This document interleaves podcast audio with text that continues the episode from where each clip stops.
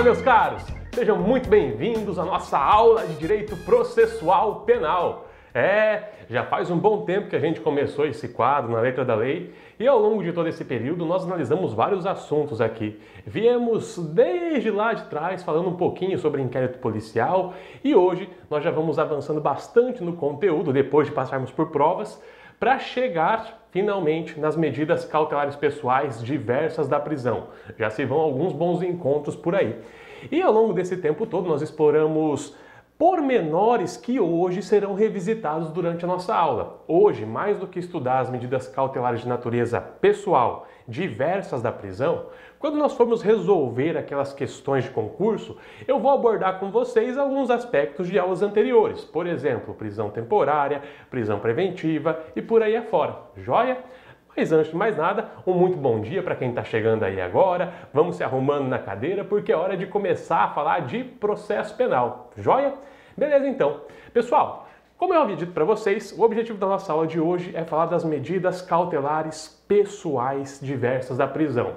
Se vocês já deram uma olhadinha no Código de Processo Penal, estão bem cientes que nesse diploma nós encontramos medidas cautelares patrimoniais, o arresto, o sequestro, a hipoteca legal e por também as medidas cautelares pessoais, que podem ser constritivas ou privativas de liberdade, no caso da prisão, ou diversas destas. Estas medidas cautelares diversas da prisão são uma inovação consideravelmente recente no nosso ordenamento jurídico, tá? Pelo menos da forma como elas são aplicadas hoje. Até o ano de 2011, para ser um pouquinho mais específico, o nosso sistema de medidas cautelares pessoais diversas da prisão era muito diferente do sistema que nós temos hoje. Tá? E inclusive a expressão que era utilizada para designar aquele sistema já apareceu em prova de concurso de carreiras policiais. Eu falo com vocês a respeito das expressões. Olha a luz falhando aqui. Eu falo com, eu falo com vocês a respeito das expressões sistema de medidas bipolar e sistema polimorfo. Sistema bipolar e sistema polimorfo. Essas terminologias foram instituídas em virtude dessa leizinha que aparece na tela para vocês aí, em virtude da Lei 12.403 de 2011. No período anterior à vigência dessa norma, eu falava que existia no Brasil um sistema bipolar de medidas cautelares. Após o advento dessa lei, eu posso falar que hoje nós contamos com um sistema polimorfo. Joia? Carrasco, mas o que é esse negócio de sistema bipolar? O que é esse negócio de sistema polimorfo? Ou melhor, o que é esse negócio de medida cautelar pessoal? Bom, as medidas cautelares pessoais são aquelas que recaem sobre a pessoa do investigado, sobre a pessoa do acusado, com o objetivo de permitir o regular desenvolvimento do processo. Joia? Essas medidas cautelares pessoais, até a entrada em vigor da Lei 12.403, eram apenas duas. Isso significa o seguinte: até o advento dessa lei, no nosso ordenamento jurídico, nós tínhamos apenas duas medidas de cautela de natureza pessoal. Eram elas, olha lá, liberdade provisória com ou sem fiança e prisão. Olha que bacana. O nosso ordenamento jurídico só dava essas possibilidades ao magistrado. Sempre que se falava na combinação de medida cautelar pessoal, ou era prisão, ou era liberdade provisória com ou sem fiança. E hoje, após o advento desse diploma normativo, a realidade que nós temos instituída aqui no nosso ordenamento jurídico é consideravelmente distinta. Atualmente, nós dizemos que estamos diante de um sistema polimorfo. Pegou a ideia? Sistema bipolar. Duas possibilidades apenas. Ou prendia ou soltava com ou sem fiança. Joia? Extremos. Agora, no sistema polimorfo que vigora hoje no nosso ordenamento jurídico, a ideia é um pouco diferente. Nós não temos mais duas medidas cautelares nós temos, a bem da verdade, várias e várias medidas cautelares. Se não me falha a memória, são um total de 11, sendo distintas da prisão são 10. E olha lá, essas medidas cautelares pessoais se encontram definidas, salvo melhor juízo, nos artigos 319 e 320 do Código de Processo Penal.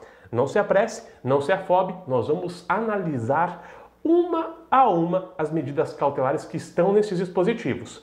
Por enquanto, eu quero que vocês tenham em mente que sistema bipolar deixou de existir no ano de 2011, designava a ideia de que, no nosso ordenamento jurídico, era possível aplicar a título de medida cautelar ou a prisão ou a liberdade provisória, com ou sem fiança. Sistema polimorfo, posterior à Lei 12.403, estabeleceu que, no nosso ordenamento jurídico, além da prisão, além da liberdade provisória com ou sem fiança, o magistrado pode combinar várias outras medidas: monitoramento eletrônico, obrigação de comparecimento periódico em juízo, obrigação de não manter contato com pessoa determinada e por aí afora. Joia? Como eu disse, nós vamos analisar uma a uma essas medidas, mas antes disso, algumas considerações gerais. E olha só, a primeira ideia, aliás, a segunda informação que eu quero passar para vocês, diz respeito a outra expressãozinha que aparece por vezes em prova de concurso público. Afinal de contas, as medidas cautelares de natureza pessoal são um instrumento de cautela ou um instrumento de contra-cautela? Carrasco, instrumento de cautela, instrumento de contra-cautela, não é medida cautelar? Tudo não se destina a proteger algo? Eu sei, acaba ficando um pouquinho confuso, mas quer ver só como é bem simples entender o que está por detrás dessas duas expressões? As medidas cautelares no nosso ordenamento jurídico, elas podem ser combinadas sem que o indivíduo tenha sido anteriormente submetido a uma prisão em flagrante. Isso significa o seguinte: o processo pode ter sido, aliás, a persecução extrajudicial pode ter sido iniciada mediante inquérito, no curso do qual o indivíduo não foi preso. E mais do que isso, a ação penal pode ter se iniciado sem que o indivíduo tenha sido preso em momento algum. Mas, eventualmente, no curso dessa ação penal, é possível combinar a esse indivíduo uma medida cautelar pessoal. Eu posso determinar que ele seja submetido a monitoramento eletrônico, por exemplo. Diversamente, há situações em que o indivíduo que vai ser submetido a uma medida cautelar pessoal já se encontrava com a sua liberdade limitada, já se encontrava com a sua liberdade cerceada. É a hipótese em que a persecução se inicia com a prisão em flagrante. E o que eu estou tentando dizer para vocês aqui é o seguinte: quando o indivíduo está preso em flagrante delito e posteriormente essa prisão em flagrante é substituído por uma outra medida cautelar pessoal, eu falo que essa medida cautelar pessoal é um instrumento de contra-cautela. A prisão em flagrante já é um instrumento de cautela em si. A medida cautelar pessoal subsequente é um instrumento de contra cautela, ou seja, vai substituir a anterior prisão em flagrante, que tem um prazo limitado, e vai persistir a partir daquele momento enquanto ela for necessária. Joia? Agora olha só. Instrumento de contra-cautela exige como antecedente uma prisão em flagrante, convertida subsequentemente em uma medida cautelar pessoal diversa desta. Carrasco, eu posso falar, por exemplo, na combinação de uma medida cautelar pessoal como instrumento de contra-cautela. Quando eu estou diante de uma prisão preventiva substituída por obrigação de comparecimento em juízo, pode. Falar em instrumento de contra-cautela é falar numa medida cautelar pessoal que foi combinada em substituição a uma anterior. Joia? Agora, diversamente, quando eu falo em instrumento de cautela, ou seja, quando eu digo que as medidas cautelares pessoais funcionam como instrumento de cautela, eu estou dizendo que no momento em que essa medida foi ser combinada, o indivíduo estava no gozo de sua liberdade plena, não pairava sobre si nenhum ato tendente a cercear, ainda que não de forma tão gravosa, a liberdade do indivíduo. Eu digo que o indivíduo não estava submetido à prisão em flagrante, não estava submetido a nenhuma outra medida cautelar. Pessoal, olha só, Uh, eu tenho ciência de que a doutrina, por vezes, costuma dizer que a prisão em flagrante não é um instrumento de cautela, uh, que existem classificações doutrinárias distintas para isso aqui, tá? Mas o que eu estou passando para vocês aqui é corrente majoritária. Entendimento que, via de regra, deve ser levado para a hora da prova de concurso público. Joia? Beleza, então. Com isso dito, vamos avançando. Olha lá, agora que nós já sabemos qual é a diferença entre instrumento de cautela e instrumento de contra-cautela, vem uma perguntinha que, tira e queda, aparece em prova de concurso público. Afinal de contas, o juiz pode combinar ao réu, pode combinar ao indiciado medidas cautelares de natureza pessoal, de ofício, Será que para determinar o monitoramento eletrônico, será que para poder determinar que o indivíduo compareça periodicamente em juízo, o magistrado precisa ser necessariamente provocado pelo Ministério Público ou pela autoridade policial? Muito cuidado na hora de responder isso, tá? Muito cuidado porque, às vezes, por estudarmos bastante uma matéria, acabamos sendo contaminados por certas informações que nos levam a generalizar outros aspectos da matéria. Quer ver só? Se eu perguntar para vocês qual o sistema que é utilizado no Brasil entre acusatório, misto e inquisitivo, a resposta de vocês, ressalvado uma ou outra pessoa que estudou para uma doutrina minoritária, vai ser a seguinte: no Brasil, eu utilizo o sistema acusatório, em virtude do qual as funções de acusar, julgar e defender são desempenhadas por atores processuais distintos. Cabe ao juiz julgar, cabe ao promotor de justiça oferecer a acusação, promover a ação penal e, por fim, cabe ao advogado defender o réu, certo? Tranquilo, né? E aí eu venho e pergunto para vocês: essas medidas cautelares pessoais que se destinam a proteger o processo de uma forma geral, podem ser aplicadas pelo juiz de ofício? Será que o juiz, da posição de imparcialidade que ele ocupa, ele pode olhar para o processo, ele pode olhar para o inquérito policial e falar: esse réu está representando risco para o desenvolvimento das investigações, está representando risco para o desenvolvimento do processo.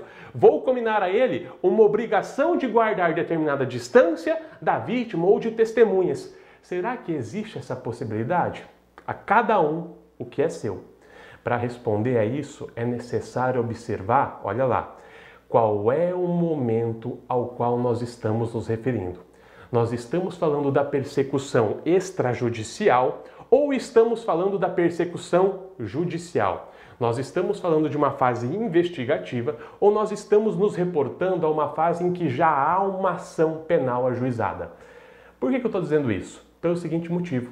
Se a combinação de medidas cautelares de natureza pessoal ocorre no curso da investigação policial, Nesse caso, o juiz não pode aplicar a medida cautelar pessoal de ofício. É isso aí. Para que o juiz possa aplicar a medida cautelar pessoal no curso de uma investigação, é necessário que haja requerimento do Ministério Público ou requisição da autoridade policial. Joia? Agora, veja bem, no curso da ação penal, a regra já muda. No curso da ação penal, o juiz está incumbido de assegurar o melhor desenvolvimento daquele processo e de garantir uma efetiva entrega da prestação jurisdicional que está sendo reclamada. Então, ao contrário do que ocorre no inquérito, em que o juiz não comina medidas cautelares pessoais de ofício, no curso da ação penal, o juiz pode sim aplicar medidas cautelares pessoais de ofício. Carrasco, peraí, peraí, deixa eu ver se eu entendi. Então, se o réu estiver atemorizando testemunhas, ah, impedindo, obstaculizando ou ah, comprometendo a instrução, é, instrução probatória, o juiz pode, ao perceber isso, determinar que o réu guarde determinada distância dessa testemunha, obrigar o réu a não, é, a não entrar em contato com essa testemunha, sem provocação do Ministério Público? Pode. Joia? A ideia é simples. No curso das investigações, juiz não comina medidas cautelares pessoais de ofício. No curso do processo, não há qualquer obstáculo. Joia? Beleza? Tranquilo então. E para provar isso para vocês, está aqui o artigo 282. Olha lá. As medidas cautelares previstas nesse título deverão ser aplicadas observando-se a, parágrafo 2 as medidas cautelares serão decretadas pelo juiz. Olha a cláusula de reserva de jurisdição aí, né? Mas vamos deixar um asterisco aqui, porque a cláusula de reserva de jurisdição não é plena nesse ponto, tá? De ofício ou a requerimento das partes, ou quando no curso da investigação criminal, percebam, por representação da autoridade policial ou mediante requerimento do Ministério Público. Olha só como o artigo é pontual. Ele separa. Opa, risquei a parte errada aqui ele separa de uma forma muito clara os dois momentos, a fase de investigação e, além da fase de investigação, a fase processual. Ele diz: podem ser decretadas de ofício ou a requerimento das partes, ou, fechou aqui, quando no curso da investigação criminal, por representação da autoridade policial ou mediante requerimento do Ministério Público. Ele diz: o juiz pode decretar de ofício, desde que no processo, ou pode decretar mediante provocação no curso da investigação criminal. Joia? Perguntinha que aparece ora sim, ora também em concurso público. Muito cuidado, tá? E para além disso, antes de começarmos a examinar as medidas cautelares em espécie, vem uma última pergunta. Agora olha lá, nesse ponto aqui, eu recomendo, vou até reduzir um pouquinho a velocidade da aula. Eu recomendo que vocês façam um asterisco do tamanho do mundo. Aliás, caneta cor de sangue para fazer essa anotação no material de vocês, tá? Carrasco, caneta cor de sangue é porque lágrimas de sangue cairão sob a prova da pessoa que não souber dessa informação, tá? Isso aqui é foco de pegadinha, isso cai em concurso e é, como regra, o divisor de águas, o que separa aprovados de reprovados. Então, bora lá. Não é informação complexa, mas confunde. O que eu vou falar para vocês aqui agora é a respeito do contraditório dentro das medidas cautelares pessoais. Olha só, eu estou generalizando, eu estou falando de medidas cautelares pessoais. Isso vai abranger prisão preventiva, isso vai abranger as medidas cautelares pessoais diversas da prisão, como, por exemplo, monitoramento eletrônico, obrigação de comparecimento periódico em juízo, obrigação de não se ausentar da comarca e por aí afora, tá? Para medidas cautelares pessoais, o juiz deve conceder ao réu o direito de contraditório prévio? Ou melhor dizendo, será que para poder aplicar uma medida cautelar de natureza pessoal, o juiz precisa possibilitar que o réu seja intimado a se manifestar sobre a pertinência daquela medida? Ou será que basta o juiz simplesmente cominar aquela medida cautelar de natureza pessoal? O réu deve ser intimado, deve ter oportunidade de se defender ou não? Eu vou dizer o que 90% das pessoas que vão para a prova de concurso público vão afirmar, tá? Vamos pensar o seguinte: bom, medida cautelar pessoal é um gênero que comporta a prisão e as medidas diversas desta. Ah, quando o juiz vai mandar prender alguém, não faz muito sentido ele intimar a pessoa antes. Afinal de contas, se eu for intimado para me manifestar a respeito de um pedido de prisão, antevendo a possibilidade de vir a ser preso, eu vou fazer o quê? Vou sumir no mundo. Joia? Tranquilo. Então não faz sentido esse contraditório prévio. Se a pessoa quiser se defender, que se defenda depois. Joia? Muito cuidado, tá?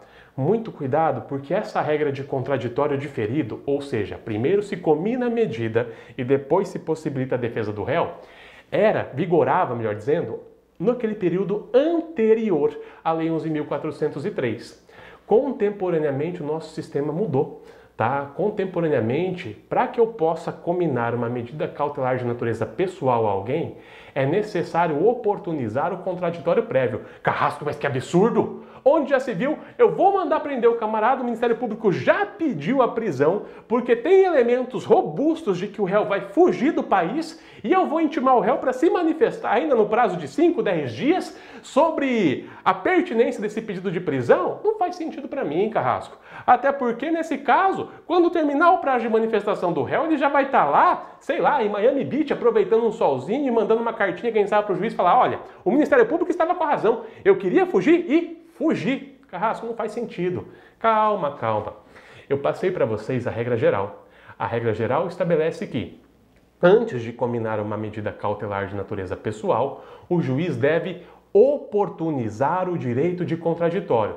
Ministério Público pede prisão preventiva. Regra geral: o juiz deve intimar o réu para se manifestar e depois deliberar a respeito da pertinência disso. Ministério Público pediu monitoramento eletrônico. O juiz intima o réu para se manifestar e depois delibera a respeito disso. Mas essa é a regra geral.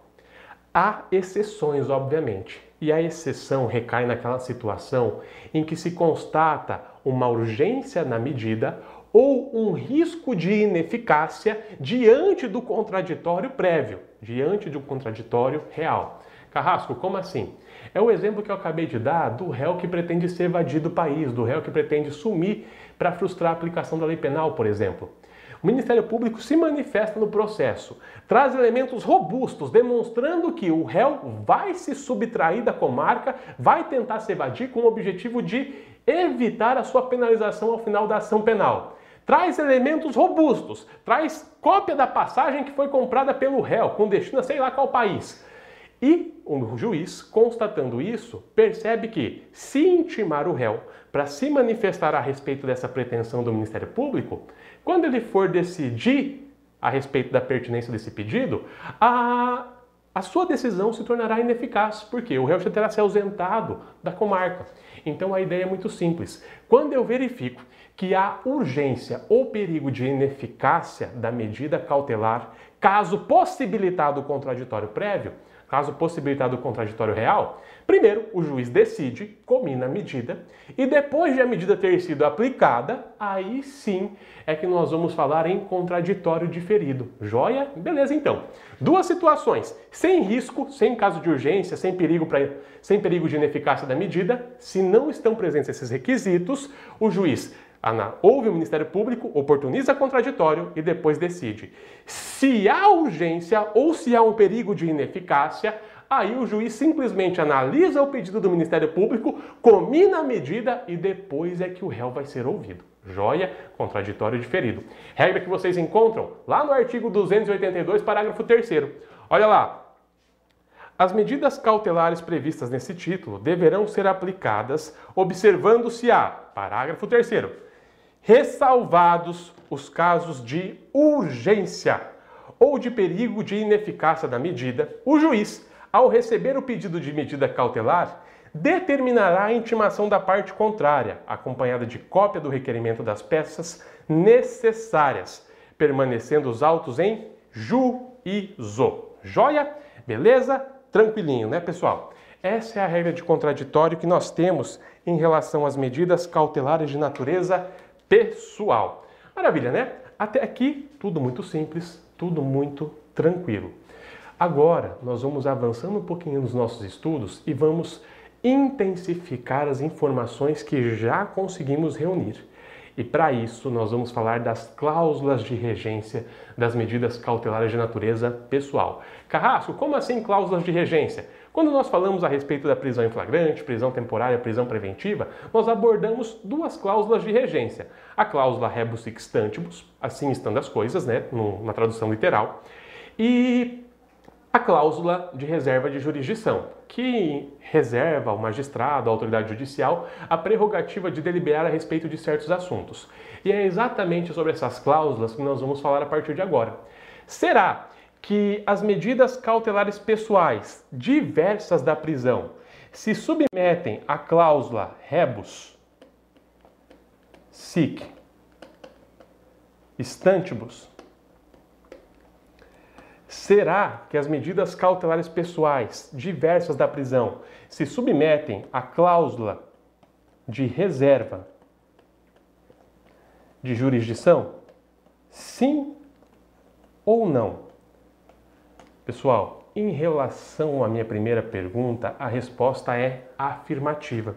As medidas cautelares pessoais diversas da prisão também cerceiam de alguma forma a liberdade do indivíduo. Carrasco, que absurdo, onde já se viu minha liberdade está cerceada porque eu tenho a obrigação de comparecer periodicamente em juízo? Claro, se você descumprir essa obrigação, você vai fazer, você vai ser submetido a uma medida mais gravosa, eventualmente poderá até mesmo ser preso. A sua liberdade está restringida porque você, em determinado período, deve estar obrigatoriamente, comparecer obrigatoriamente em juízo. Carrasco, a mesma coisa acontece com o monitoramento eletrônico? Perfeito. Então, a seguinte situação se instala. Enquanto a medida cautelar pessoal diversa da prisão uh, for necessária, ela deve ser preservada. Joia? Isso significa o seguinte: se o magistrado, porventura, combinou ao réu a obrigação de não manter contato com uma testemunha para garantir o desenvolvimento da instrução criminal, e essa testemunha venha a falecer ou já tenha prestado seu depoimento, a necessidade dessa medida desaparece. A prova já foi colhida, a testemunha deixou de existir, logo a medida deve ser revogada. Cláusula rebus sextantibus. Enquanto a pertinência da medida permanecer, ela deve ser conservada. Desaparecendo o motivo justificador de sua imposição, ela deve ser revogada. Enquanto persiste os fundamentos, ela deve ser mantida. Desaparecendo os fundamentos, deve ser revogada. Joia? E na sequência, nós temos a cláusula de reserva de jurisdição. Essa cláusula estabelece a obrigatoriedade de determinados assuntos serem analisados por autoridade judiciária. Joia? Ela estabelece que certos assuntos só podem ser objeto de deliberação por parte de um juiz. Nós vimos que as prisões de natureza preventiva, temporária, são prisões que se sujeitam à cláusula de reserva de jurisdição. Somente um juiz tem autoridade para decretar a prisão temporária ou a prisão preventiva de alguém. Agora, em relação às medidas cautelares de natureza pessoal, ah, Carrasco, fácil. Monitoramento eletrônico, obrigação de comparecer em juízo, ah, obrigação de não se ausentar da comarca e tantas outras, para mim, é tudo medida que deve ser combinada por autoridade judicial. Joia. Mas nós não podemos esquecer que, dentre as várias medidas cautelares pessoais diversas da prisão, existe uma, olha só que maravilha, uma que não se sujeita à cláusula de reserva de jurisdição. Naquele rol imenso do artigo 319, naquele rol imenso que vai até o artigo 320, inclusive, que regulamenta um dos incisos do 319, nós encontramos uma, uma medida que pode ser combinada por autoridade diversa da judicial é a fiança. A fiança pode ser combinada tanto por juiz quanto por autoridade policial. Observado determinado lapso temporal que diz respeito à pena, observado o limite de quatro anos da pena máxima da infração penal. Joia? Então, meus caros, olha só. É possível afirmar de forma genérica que as medidas cautelares pessoais diversas da prisão se sujeitam à cláusula de reserva de jurisdição? Não. Não por quê? Porque a fiança pode ser combinada também por autoridade judicial. A fiança não se submete à cláusula de reserva de jurisdição. Além do juiz, o delegado também pode combinar a fiança. Joia? Carrasco, e se aparecer a exceção na minha prova? Ressalvados os casos de fiança, todas as demais medidas cautelares pessoais diversas da prisão se sujeitam à cláusula de reserva de jurisdição. Se for com base no Código de Processo Penal, pode responder afirmativamente que essa proposição estará corretíssima. Joia? Beleza. Bom, como eu havia dito para vocês, nós vamos começar a analisar a partir de agora o artigo 319 e o artigo 320 do Código de Processo Penal. Joia? Eu vejo que o pessoal está meio parado, meio quietinho hoje. Bom, vamos lá. Sexta-feira, dia de estudar medida cautelar pessoal. E ó, vou fazer até um convite, tá? Depois, entrem nesse site de resolução de questões Joguem lá direito processual penal como matéria e dentro do direito processual penal coloquem medidas cautelares pessoais. Normalmente vem conjugado com outros assuntos. E vejam a quantidade de questões que tem a respeito dessa matéria. Essa é uma matéria importantíssima para sua prova. Joia? Beleza, então. Bora para o artigo 319. Olha só o que ele diz. São medidas cautelares pessoais diversas da prisão. Primeira delas, o comparecimento periódico em juízo, no prazo e nas condições fixadas pelo juiz, para informar e justificar as atividades. Meus queridos, tomem cuidado com esse dispositivo, tomem cuidado com essa regra pelo seguinte motivo. O legislador, aliás, o examinador, bicho tinhoso que é, costuma fazer uma pegadinha com vocês na hora da prova ele estabelece como uma medida cautelar diversa da prisão aquela que se encontra definida lá no artigo 89 da Lei 9099 de 1995. Carrasco, como assim? Não estou entendendo. Olha só, vocês perceberam que, de acordo com o inciso 1, são medidas cautelares pessoais diversas da prisão o comparecimento periódico em juízo. O legislador, em algum momento, falou qual é essa periodicidade? Se ela é mensal, se ela é bimestral, trimestral, semestral, anual? Não falou, né? O legislador foi bem claro aqui. Ele disse: é no prazo e nas condições que são fixadas pelo magistrado. Joia? Beleza. E o que, que vai aparecer na sua prova? Vai aparecer uma redação muito próxima àquela que é adotada pelo inciso primeiro vai se dizer o seguinte: é medida cautelar pessoal a obrigação de comparecimento em juízo com periodicidade necessariamente mensal. Ponto. Proposição correta ou proposição incorreta. O que o examinador quer fazer aqui é confundir a sua cabeça.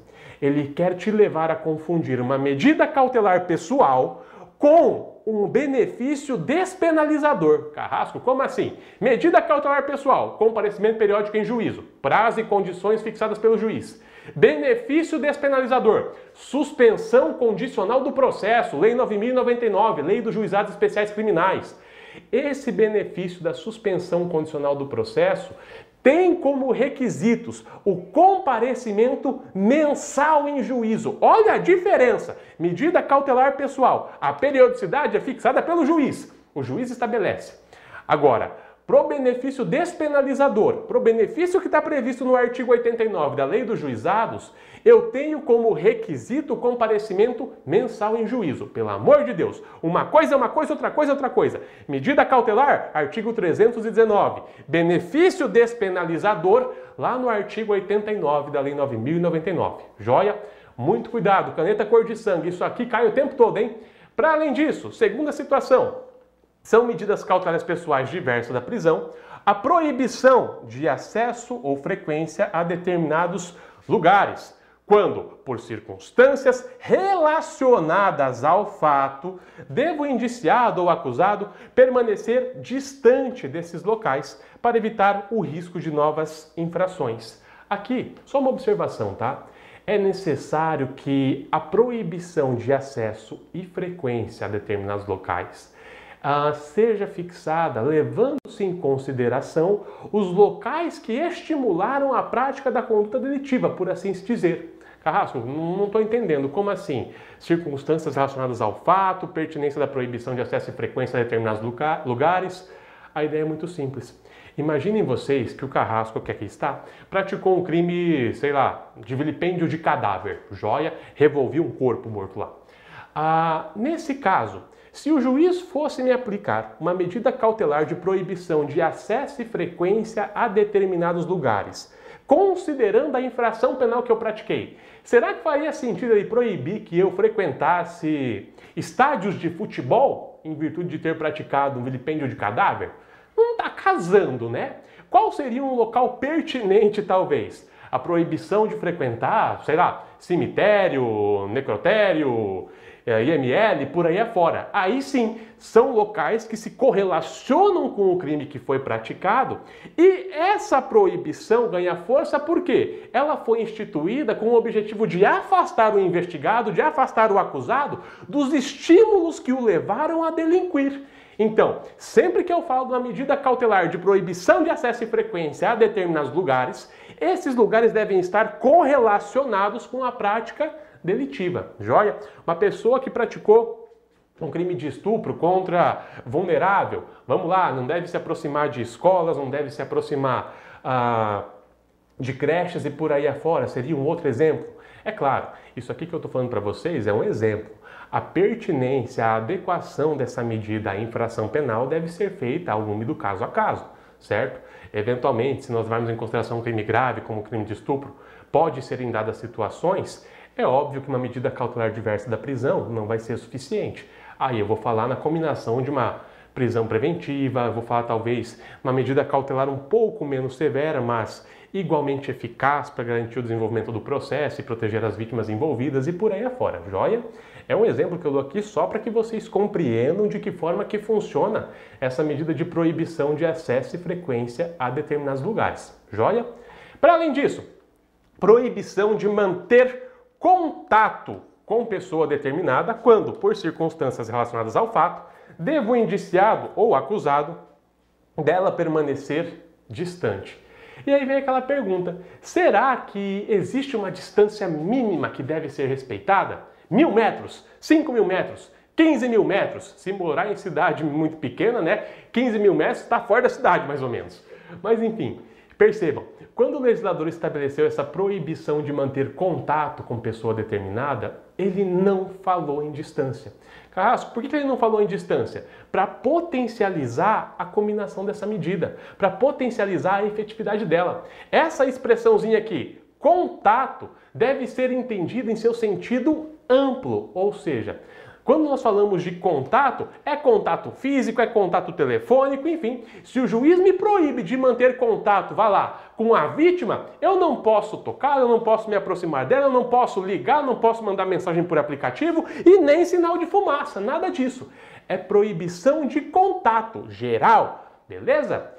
Ah, Carrasco, veja bem, mas essa proibição aqui, eu só posso utilizar em relação à vítima? Claro que não. Todas essas medidas cautelares de natureza pessoal podem ser instituídas em benefício da vítima, em benefício de testemunhas e por aí afora. Não há limitação em relação a uma ou outra pessoa. Olha só, proibição de manter contato com pessoa determinada. Em nenhum momento foi dito com a vítima. Quando, por circunstâncias relacionadas ao fato, deva o indiciado ou acusado dela permanecer distante. Exemplo, a pessoa que pratica um crime de violência aliás, em contexto de violência doméstica familiar, uh, o homem que agride a sua esposa, joia? Nesse caso, uma medida pertinente, é claro, é sendo necessário analisar os pormenores do caso a caso, mas para fins de exemplo apenas, uma medida pertinente poderia ser a proibição desse homem de se aproximar dessa mulher, a proibição desse homem manter contato com essa mulher, joia? O réu que está atemorizando testemunha, proibição de manter contato com essa testemunha, ainda que através de interposta pessoa, e por aí afora. Joia? Beleza. Próxima, proibição de ausentar-se da comarca quando a permanência seja conveniente ou necessária para investigação ou instrução. Só uma observação: essa proibição aqui pode ser plena ou parcial. Joia? Carrasco, como assim plena ou parcial? o indivíduo pode ser proibido de se ausentar da comarca em toda e qualquer situação. Deve permanecer na comarca invariavelmente.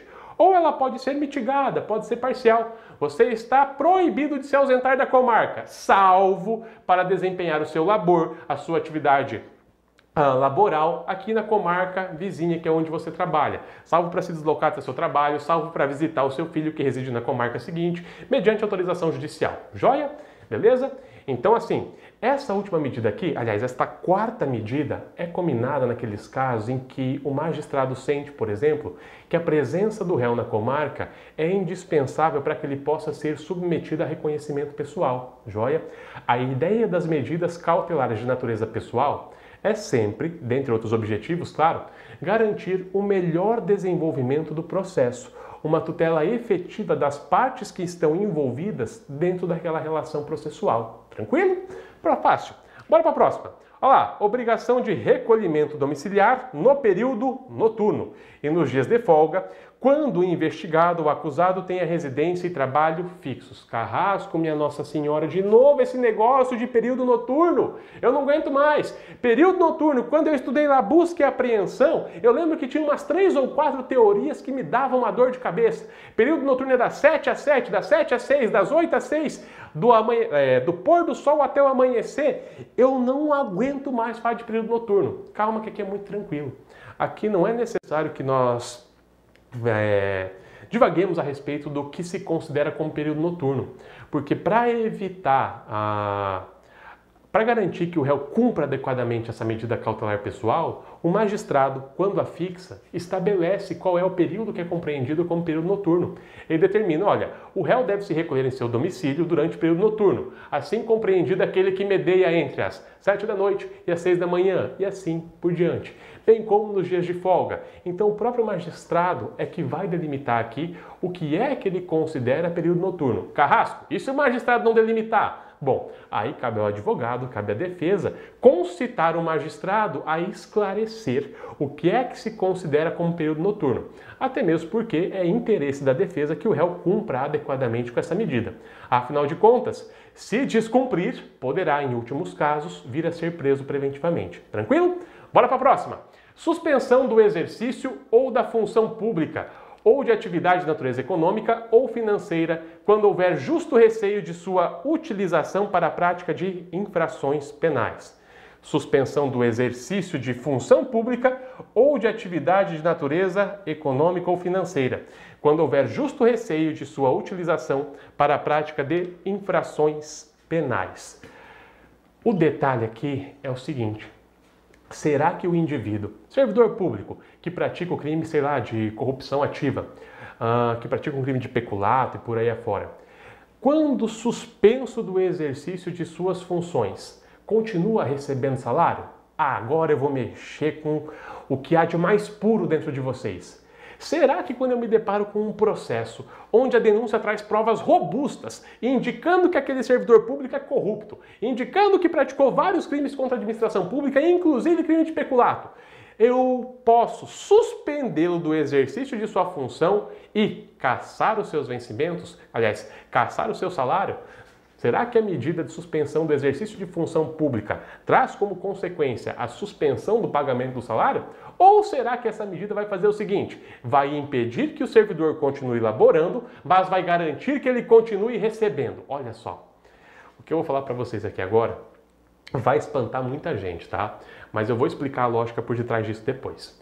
Se porventura o servidor público é suspenso do exercício de suas funções em virtude da instauração de um processo criminal contra si, em virtude da combinação de uma medida cautelar de natureza pessoal, nesse caso, meus caros, a não ocorrerá a suspensão de seus vencimentos, não vai ocorrer a suspensão de seu salário, de sua remuneração. Carrasco, mas que absurdo onde já se viu o servidor praticou um crime, está sendo processado criminalmente. O Ministério Público trouxe provas robustas com a denúncia. E ainda assim, quando eu combinar essa medida cautelar, eu vou dar férias remuneradas para o servidor? É isso mesmo que você está me falando? Pois é, é mais ou menos isso. Carrasco, isso é um absurdo. Não, eu não concordo. Esse país está errado, é por isso que a gente não vai para frente. Não faz sentido isso. Quer ver só como faz? Imaginem vocês a seguinte situação: quando o Ministério Público formula sua denúncia, por mais robustos que sejam os elementos de convicção que ele traga, existe a possibilidade de, ao final, o processo ser julgado, a pretensão punitiva estatal ser julgada improcedente? Existe a possibilidade de o réu ser absolvida, absolvido ao final do processo? É claro que existe. O réu não se defendeu ainda. Isso significa o seguinte: no curso da instrução probatória, alguém que a princípio parecia ter praticado um crime pode demonstrar que não praticou crime algum. E aí, será que seria razoável suspender a pessoa do exercício de sua função, que garante o seu ganha-pão, e tirar dela o seu salário para, ao final do processo, se constatar que essa pessoa era inocente? Que ela ficou privada de seu labor, que ela ficou privada de sua remuneração, sem que tivesse praticado crime algum? A lógica do legislador aqui foi a seguinte: é melhor beneficiar um acusado do que punir um inocente. Essa é a lógica por detrás desse dispositivo.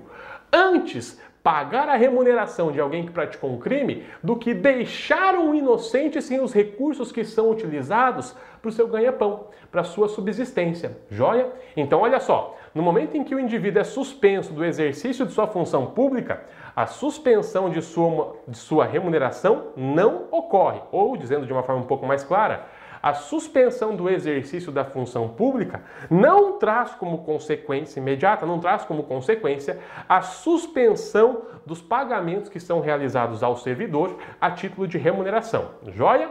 Beleza. Para além disso, nosso inciso sétimo vai estabelecer que é uma medida cautelar diversa da prisão a internação provisória do acusado nas hipóteses de crime praticado com violência ou grave ameaça, quando os peritos concluírem ser inimputável ou semi-imputável e houver risco de reiteração. Muito cuidado para não confundir, tá? Essa internação a que nós estamos nos reportando aqui não é a mesma internação que nós encontramos definida lá no Estatuto da Criança e do Adolescente. Carrasco, mas lá é internação definitiva, no caso de medida socioeducativa, calma que lá também tem internação provisória. Tem internação que é feita por um prazo determinado para garantir o desenvolvimento da ação socioeducativa, joia? Mas olha só, lá eu tenho a internação que é combinada a adolescente que pratica ato infracional joia, com o objetivo de assegurar o desenvolvimento da ação socioeducativa, ou depois, quando a ação socioeducativa é julgada procedente, eu tenho também a internação sanção, que é combinada ao adolescente e que perdura no máximo até esse adolescente atingir os seus 21 anos de idade, beleza? Aqui eu estou falando de medida cautelar de natureza pessoal. Eu estou falando de medidas que são impostas, ou melhor dizendo, passíveis de serem impostas a pessoas que já atingiram seus 18 anos de idade completos e durante essa data, aliás, e após essa data, praticaram uma infração penal. Percebam, essa internação provisória é aplicável tanto a pessoas inimputáveis, é claro que eu não estou me reportando a adolescentes, eu estou me reportando, por exemplo, a, a pessoa que possui uma deficiência intelectual que a impede de compreender o caráter ilícito de sua conduta e também estou me reportando aos semi-imputáveis. Joia? Matéria de direito penal. Dá uma corridinha lá no artigo 26 do CP para entender um pouquinho melhor isso. Agora, vejam bem, não basta constatar que a pessoa é inimputável ou semi-imputável. É preciso que haja uma prova pericial evidenciando essa condição da pessoa. Carrasco, de que forma que isso vai ser feito? Através de incidentes de sanidade mental, joia? Ou no curso do inquérito policial se costuma produzir também isso, ainda que fora de incidente. E mais do que isso, é necessário constatar que há risco de reiteração e que o crime foi praticado com violência e grave ameaça. Sintetizando, para que eu possa combinar uma medida de internação provisória, é imprescindível, primeiramente, que o crime, pelo amor de Deus, contravenção penal não, tenha sido praticado com violência ou grave ameaça. Segundo ponto, é necessário que peritos tenham atestado que essa pessoa é inimputável ou semi-imputável. Terceira condição, é necessário que haja risco de reiteração da conduta delitiva. Sem essas três condicionantes, sem esses três requisitos, eu não posso falar na combinação dessa medida cautelar de natureza pessoal. Vamos avançando que eu tenho questões ainda para hoje. Para além disso, fiança nas infrações que a admitem, para assegurar o comparecimento à ato do processo, evitar a obstrução do seu andamento ou, em caso de resistência injustificada à ordem judicial. Joia? Para além da fiança, monitoração eletrônica. Carrasco, você não vai falar nada de fiança? Vou falar sim, calma lá que a gente já vai abordar bastante fiança, tá? Para além disso, monitoração eletrônica, joia? A nossa que é realizada como regra através daquelas tornozeleiras eletrônicas. Carrasco, a regulamentação de como funciona esse monitoramento eletrônico. Como regra, vocês encontram isso através de resoluções, tá? São resoluções que determinam qual é a forma de combinação da tornozeleira eletrônica, qual é a forma de parametrização e por aí afora, beleza? Tranquilo. O que eu quero que vocês saibam é o seguinte: por vezes, o réu também pode ser proibido de se ausentar, antes de falar de fiança, tá?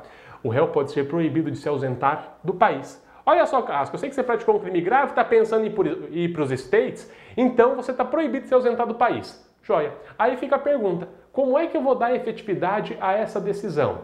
Quando eu falo de ir para fora do país, de visitar países que não têm fronteira terrestre com o Brasil, se torna um pouquinho mais fácil a visualização, né? Basicamente, reter o passaporte da pessoa funciona. Mas ó, isso aí ainda não é uma medida eficaz. Se eu proíbo alguém de se ausentar do país como medida cautelar pessoal, eu preciso potencializar essa medida. E de que forma que eu vou fazer isso? Para potencializá-la, eu tenho que garantir que a pessoa terá reduzidas chances de se frustrar no nosso território. Uma primeira medida, fácil, né? Retenção de passaporte. Tranquilo, sem passaporte, ninguém voa para fora do país, pelo menos a princípio. Basta? Não basta. Sabe por quê? Se o juiz falar assim, venha cá, me entregue o seu passaporte, meu querido, tá aqui. Muito obrigado. Será que essa medida é suficiente para que o indivíduo deixe de ir para fora do país? Mas nem a pau. O indivíduo vai fazer o seguinte: seu juiz, tá aqui meu passaporte. Tá certo? Tá certo. Tô cumprindo a medida? Tô cumprindo a medida. Joia, muito obrigado. Vai até a autoridade competente e pede a segunda via do passaporte. Vai, adiantar de que essa medida? Nada. Então, além de exigir a apresentação do passaporte e reter esse documento, a autoridade judiciária ainda vai comunicar o órgão encarregado da expedição de passaportes de que está proibida a expedição de segunda via de passaporte para esse indivíduo, certo? Carrasco, não estou vendo muita efetividade nessa medida ainda não. Sabe por quê? Fronteira terrestre, meu querido, né? Além disso, o indivíduo pode é, fretar um voo ilegal aí se mandar do nosso país. Joia. Então vamos potencializar essa medida. E de que forma que isso pode ser feito? Muito simples, através de monitoramento eletrônico. Olha só. Eu conjugo com a proibição de se ausentar do país o monitoramento eletrônico. E aí eu consigo não só evitar que o indivíduo se ausente pelas vias aéreas, como também pelas vias terrestres, ou pelo menos consigo reduzir a possibilidade desse indivíduo se ausentar aqui do nosso país, certo? Carrasco, mas isso não vai ser 100% seguro jamais, né? 100% garantido jamais. Não, não vai.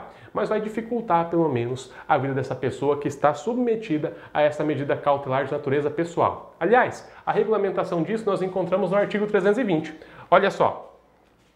A proibição de ausentar-se do país será comunicada pelo juiz às autoridades encarregadas de fiscalizar as saídas do território nacional, intimando-se o indiciado ou acusado para entregar o passaporte no prazo de 24 horas. Carrasco, uma dúvida que surgiu agora. Você falou que eu poderia eventualmente conjugar as medidas cautelares de retenção de passaporte, proibição de se ausentar do país, com monitoramento eletrônico. Isso não é bis in idem? De jeito nenhum, tá? Nesse caso aqui, o que nós temos é a acumulação de medidas cautelares diversas da prisão com o objetivo de fazer o quê? De evitar a prisão preventiva. Carrasco, não entendi. Muito simples. As medidas cautelares de natureza pessoal são combinadas sempre que não é recomendável a aplicação da prisão preventiva. Joia? A medida cautelar pessoal diversa da prisão é aquilo que vai dar a prisão a, o adjetivo de última rácio. Eu só comi na prisão a alguém quando as medidas cautelares pessoais diversas dela forem insuficientes ou ineficazes. Joia? Se o monitoramento, aliás, se a proibição de se ausentar do país for ineficaz e eu não puder acumular essa proibição com outra medida, o que é que eu vou fazer? Prisão é mais gravoso para o réu. Então, para evitar a prisão, o legislador admite que sejam acumuladas essas medidas cautelares de natureza pessoal. Joia? Carrasco, pode acumular quantas? Uma, duas, três, quatro? Quantas forem necessárias. Você precisa acumular seis medidas cautelares pessoais diversas da prisão para garantir que o réu fique atrelado ao processo para garantir que o réu não frustre o desenvolvimento da instrução criminal e nem prejudique a integridade física dos envolvidos, nesse caso, vamos combinar as seis medidas cautelares pessoais diversas da prisão, porque, em último caso, isso é sempre melhor do que uma efetiva prisão preventiva, por exemplo. Joia? Pessoal, eu estou vendo aqui no meu reloginho que meu tempo está quase acabando, tá? Eu vou fazer o seguinte, como eu tenho bastante coisa para falar de fiança, eu já vou deixar marcado com vocês aqui, agendado com vocês, o tema da nossa próxima aula. Nós vamos continuar falando de medidas cautelares pessoais, joia, e mais especificamente vamos aprofundar a análise da fiança. Lembrando que fiança é bastante cobrada em concurso de carreiras policiais, principalmente porque o próprio delegado pode combinar essa medida. Tranquilo? Para além disso, vale a pena olhar lá no artigo 283, parágrafo 1, que estabelece que as medidas cautelares não se aplicam, olha só, à infração a que não for isolada, cumulativamente ou alternativamente combinada a pena privativa de liberdade. Isso significa o seguinte: se determinada infração penal é sancionada tão somente com pena de multa, nesses casos não se faz possível combinar uma medida cautelar de natureza pessoal ao indivíduo. Se o preceito secundário, se a pena é exclusivamente pecuniária, o indivíduo não pode ser submetido a uma medida cautelar de natureza pessoal. Joia? Regrinha de ouro, hein? Vamos lá então. Com isso dito, chegamos ao fim da parte expositiva, né? Lembrando que fiança nós vamos abordar com mais pormenores no nosso próximo encontro. E vamos falar agora a respeito, aliás, vamos resolver agora algumas questões de concurso público. Bora lá comigo. Primeira questão, olha lá. Como alternativa à prisão, o legislador contemplou outras medidas cautelares. Dentre este rol, qual não corresponde a uma medida cautelar diversa da prisão? Letra A. Comparecimento periódico em juízo até o, 10, até o dia 10 de cada mês e nas condições fixadas pelo juiz, para informar e justificar as suas atividades. Letra B. Monitoração eletrônica. Letra C. Proibição de acesso e frequência a determinados lugares, quando, por circunstâncias relacionadas ao fato, deva o indiciado ou acusado permanecer distante destes locais para evitar o risco de novas infrações. Letra D. Proibição de manter contato com pessoa determinada, quando por circunstâncias relacionadas ao fato, deva o indiciado ou acusado permanecer distante. Ou letra E. Proibição de ausentar-se da comarca, quando a permanência seja conveniente ou necessária para investigação ou instrução. Letra A, B, C, D ou E. Qual é a proposição correta? Qual, dentre todas essas medidas cautelares, não representa, aliás, qual dessas alternativas não representa, não nos traz uma medida cautelar diversa da prisão? Bom, sem maiores delongas, bora lá resolver. Olha lá, pessoal, para dar um pouquinho mais de emoção na nossa vida, vamos começar de baixo para cima. É uma medida cautelar pessoal a proibição de, de ausentar-se da comarca quando a permanência seja conveniente ou necessária para investigação ou instrução? Claro, sem problema algum. Essa é uma medida sim, está lá no artigo 319. Vamos lá, letra D. A proibição de manter contato com pessoa determinada, quando, por circunstâncias relacionadas ao fato, deva o indiciado ou acusado permanecer distante. Percebam que aqui o examinador não limitou a expressão contato ele manteve exatamente a mesma redação que nós encontramos lá no artigo 319. Logo, correta proposição. Letra C. Proibição de acesso ou frequência a determinados lugares. Até aqui, tudo lindo.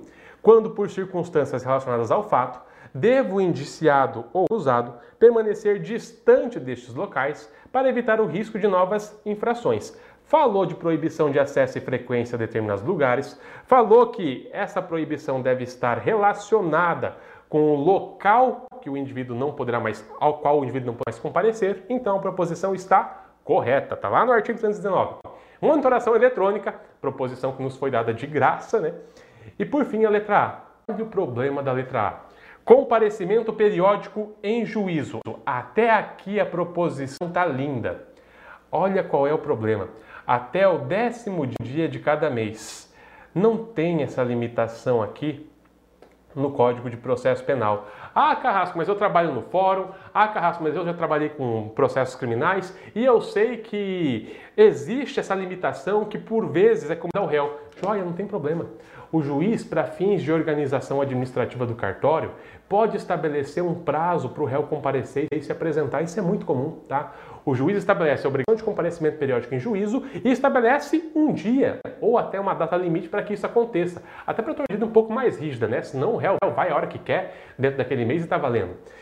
Não, é, não há uma vedação para que essa providência seja adotada pelo magistrado mas o Código de Processo Penal não estabelece essa condicionante aqui que eu risquei, essa obrigação de que o comparecimento seja até o décimo dia. Logo, eu não posso considerar essa proposição como um todo correta, beleza? Então, qual seria a medida? Qual é o nosso gabarito? A letra A. O comparecimento periódico em juízo é uma medida cautelar de natureza pessoal diversa da prisão, mas no prazo e nas condições que são fixadas pelo juiz, para informar e justificar suas atividades. Beleza? Tranquilo? Fácil, né? Fora disso, vamos para a nossa próxima questão. Olha lá, pessoal. Acerca da prisão, medidas cautelares e liberdade, é correto afirmar que é cabível medida cautelar diversa da prisão, crime cuja pena combinada seja de multa. Letra B. A prisão temporária será decretada pelo juiz, de ofício, em face de representação da autoridade policial ou de requerimento do Ministério Público e terá o prazo de cinco dias, prorrogável por igual período, em caso de extrema e comprovada necessidade. Letra C. Ausentes os requisitos da prisão preventiva, é cabível liberdade provisória para o crime de tráfico de drogas. Letra D. A autoridade policial somente poderá conceder fiança nos casos de infração cuja pena privativa de liberdade máxima seja inferior a quatro anos. Eu estou procurando a proposição correta. E aí, dentre todas essas proposições, A, B, C ou D, qual é a nossa proposição correta?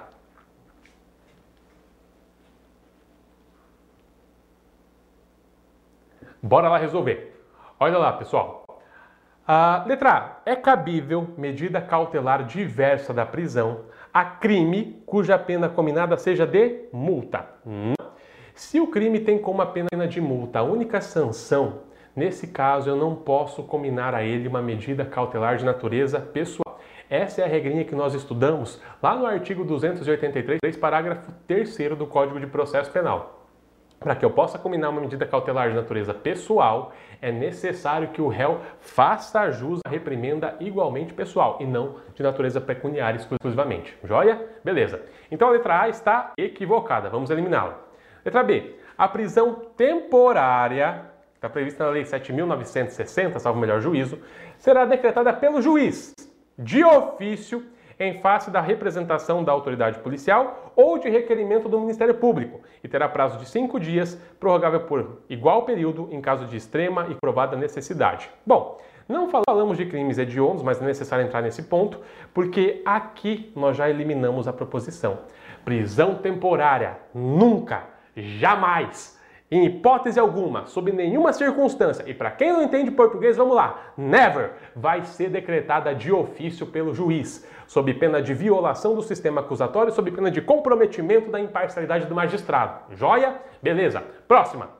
Ausentes os requisitos da prisão preventiva, é cabível liberdade provisória para os crimes de tráfico de drogas. Ah, pode colocar no bolso e levar para casa, porque essa proposição aqui está correta. Carrasco, eu lembro que lá na lei de tóxicos tinha uma regra que proibia a concessão de liberdade provisória, hein? Joia. Essa regra foi considerada inconstitucional a longa data, beleza? É perfeitamente possível considerar liberdade provisória, ainda que o réu tenha praticado uh, um crime de tráfico de drogas, beleza? Para além disso, vamos lá a autoridade policial somente poderá conceder fiança nos casos de infração cuja pena privativa de liberdade máxima seja inferior a quatro anos? Não, não. Igual ou inferior a quatro anos. Não é somente inferior a quatro anos. Logo, a nossa proposição está equivocada. Tranquilo? Pessoal, essa aqui é uma das formas como. Essa aqui, meu botãozinho enterrou aqui. Botãozinho do, enfim, essa aqui é uma das formas como medidas cautelares são cobradas na hora da prova de concurso público, tá? Mescla prisão preventiva, mescla prisão temporária, pega as cautelares diversas da prisão, tudo isso com o objetivo de gerar uma confusão na nossa cabeça, joia? Vamos lá então, próxima questão. Sobre as medidas cautelares diversas da prisão, letra A. A monitoração eletrônica só pode ser aplicada em casos de crimes cometidos com violência ou grave ameaça contra a pessoa. A prisão preventiva só será determinada quando não for cabível a sua substituição por outra medida cautelar. Em caso de descumprimento de medida cautelar, deve o juiz, de imediato, decretar a prisão preventiva, sendo vedada a substituição por outra medida. A internação provisória é cabível em caso de furto, quando os peritos concluírem ser inimputável o acusado e houver risco de reiteração. Letra E. É vedada a aplicação cumulativa de medidas cautelares diversas da prisão, sob pena de bis in idem. E aí? Letra A, letra B ou letra C? Qual é a proposição correta? Vamos lá então. Olha lá, letra A. A monitoração eletrônica só pode ser aplicada em caso de crimes cometidos com violência ou grave ameaça contra a pessoa. Proposição correta ou incorreta? Proposição incorreta. Lá no artigo 319, quando nós lemos que o monitoramento eletrônico é uma medida cautelar pessoal diversa da prisão, estava escrito que essa medida só poderia ser combinada em caso de crimes cometidos com violência ou grave ameaça? Não, de jeito nenhum. Logo, a nossa proposição está incorreta. Eu posso combinar monitoramento eletrônico, por exemplo, a quem pratica o crime de furto, sem problema algum. O dispositivo não limitou essa medida cautelar pessoal aos crimes que são cometidos com violência ou grave ameaça. Proposição equivocada, portanto. Bora para a letra B. A prisão preventiva só será determinada quando não for cabível a sua substituição por outra medida cautelar. A prisão preventiva só será determinada quando não for cabível a sua substituição por outra medida cautelar. A princípio, podemos colocar no bolso e levar para casa, porque a letra B é a nossa proposição correta. Mas vamos tirar a prova real. Aqui, nessa letra B, inclusive, pessoal, nós encontramos a regra de subsidiariedade da prisão, também é chamada de prisão como última rácio. Ela só é combinada nem, quando nenhuma outra medida cautelar diversa da prisão for suficiente ou eficaz. Joia? Bora lá. Letra C. Em caso de descumprimento de medida cautelar, deve o juiz, de imediato, decretar a prisão preventiva, sendo vedada a substituição por outra medida. Claro que não, né?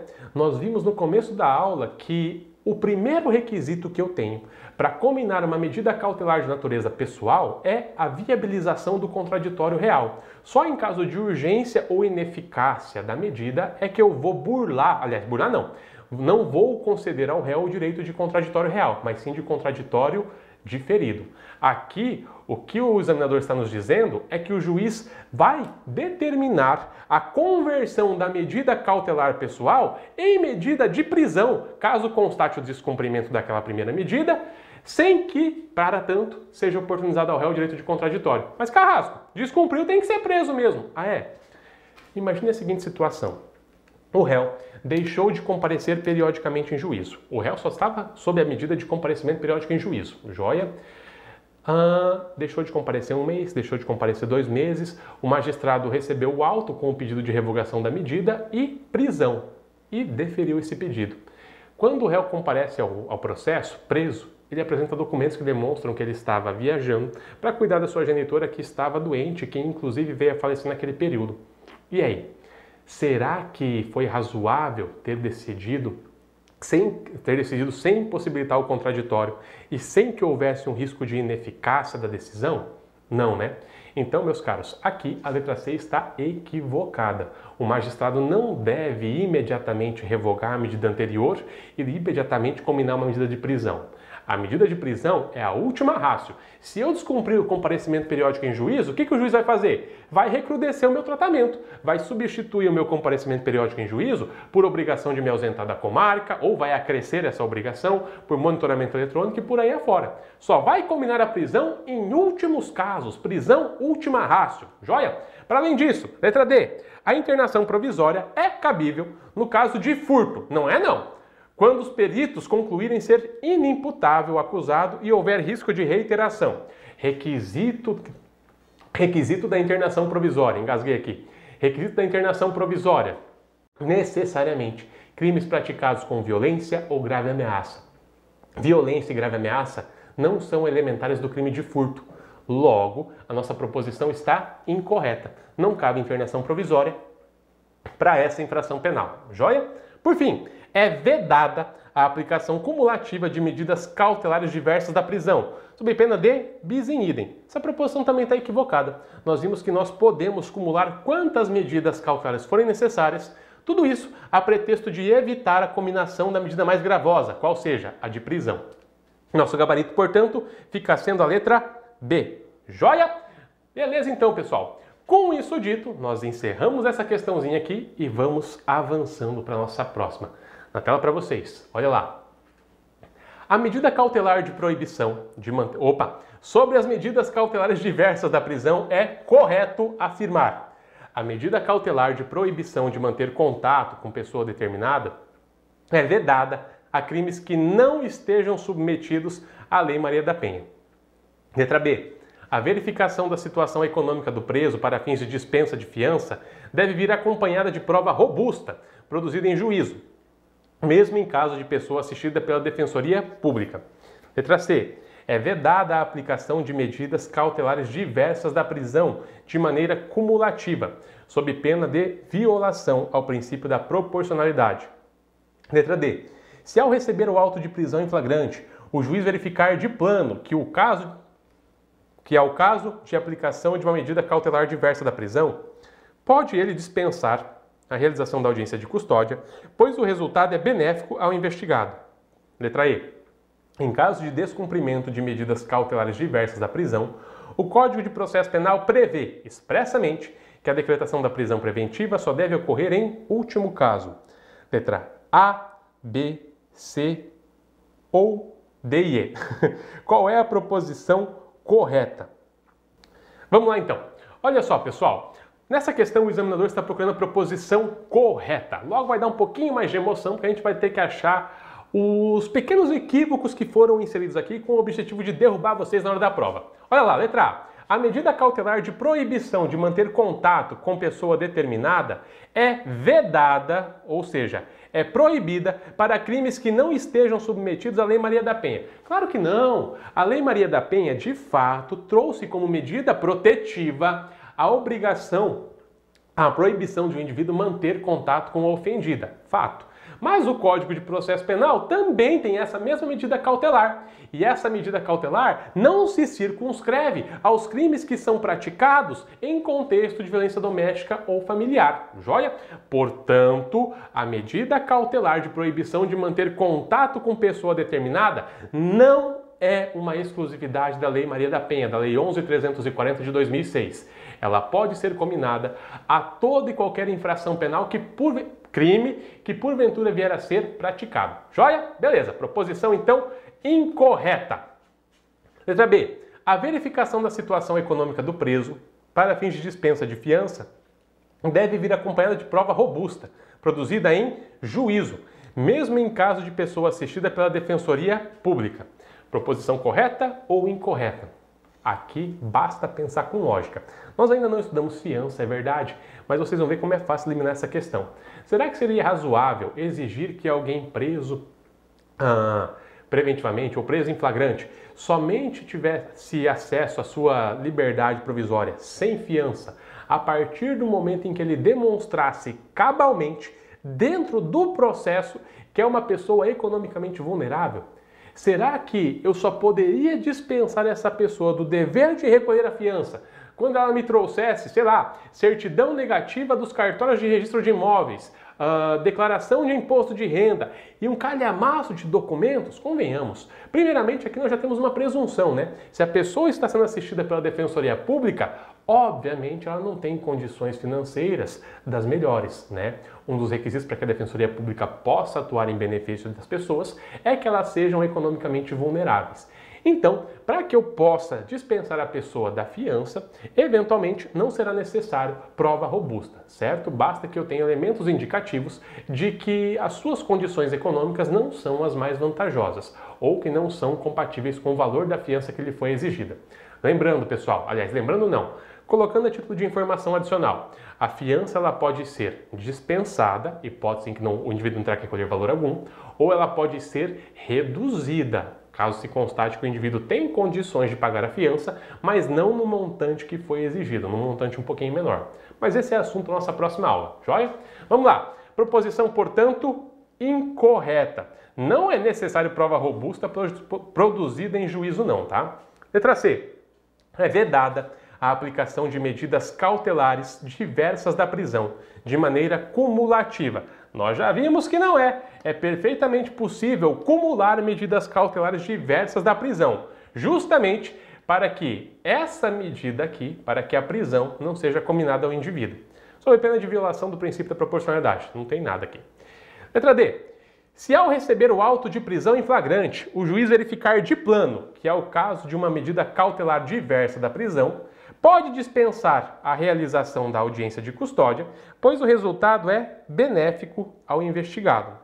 Se ao receber o auto de prisão em flagrante, o juiz verificar de plano, que é o caso da aplicação de uma medida cautelar diversa da prisão, pode dispensar a realização da audiência de custódia, pois o resultado é benéfico ao investigado. E aí, essa proposição está correta ou está incorreta, pessoal?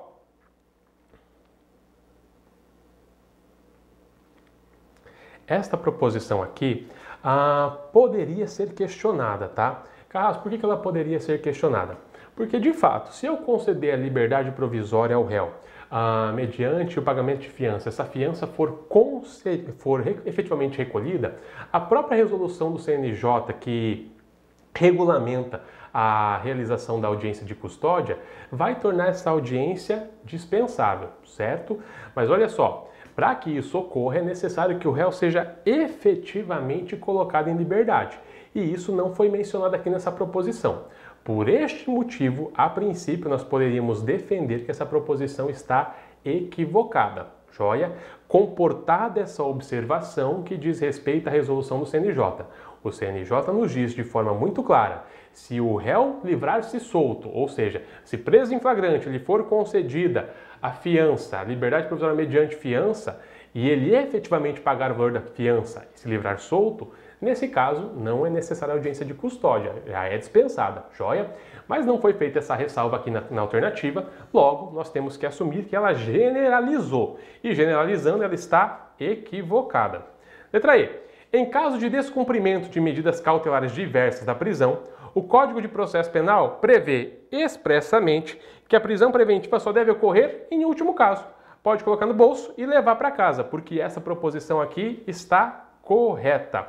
Nosso Código de Processo Penal disse, de fato, que se descumprida a medida, é possível que o juiz ah, aplique outra incumulação ou, eventualmente, em último caso, decrete a prisão preventiva. Joia?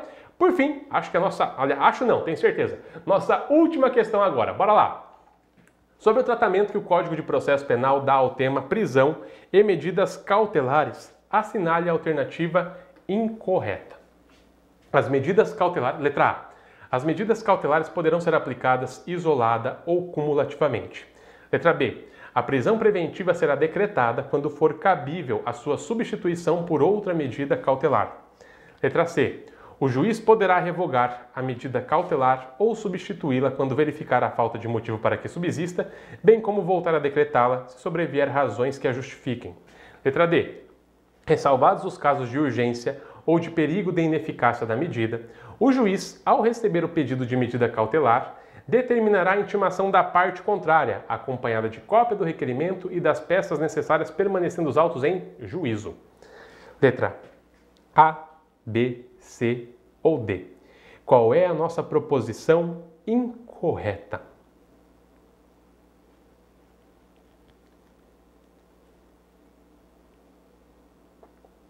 Vamos lá então. Olha lá. Letra A. As medidas cautelares poderão ser aplicadas isolada ou cumulativamente. Coloca no bolso que está certinha essa proposição, tá? De fato, elas podem ser aplicadas de forma isolada, uma só de todas aquelas medidas, ou em conjunto com outras medidas. Letra B. A prisão preventiva será determinada quando for cabível a sua substituição por outra medida cautelar. Aí também não, né? A prisão preventiva será determinada quando for cabível a sua substituição por outra medida cautelar? Não. Se é cabível outra medida cautelar, a prisão preventiva, que é a última rácio, não será determinada. Beleza? Via de consequência, a letra B é a nossa proposição incorreta. Mas bora tirar a prova real. Letra C. O juiz poderá revogar a medida cautelar ou substituí-la quando verificar a falta de motivo para que subsista, bem como voltar a decretá-la, se sobrevierem razões que a justifiquem. Isso aqui, meus caros, é aquela cláusula rebus sic stantibus, sobre a qual nós conversamos no começo da aula. Joia? Esta proposição está corretíssima.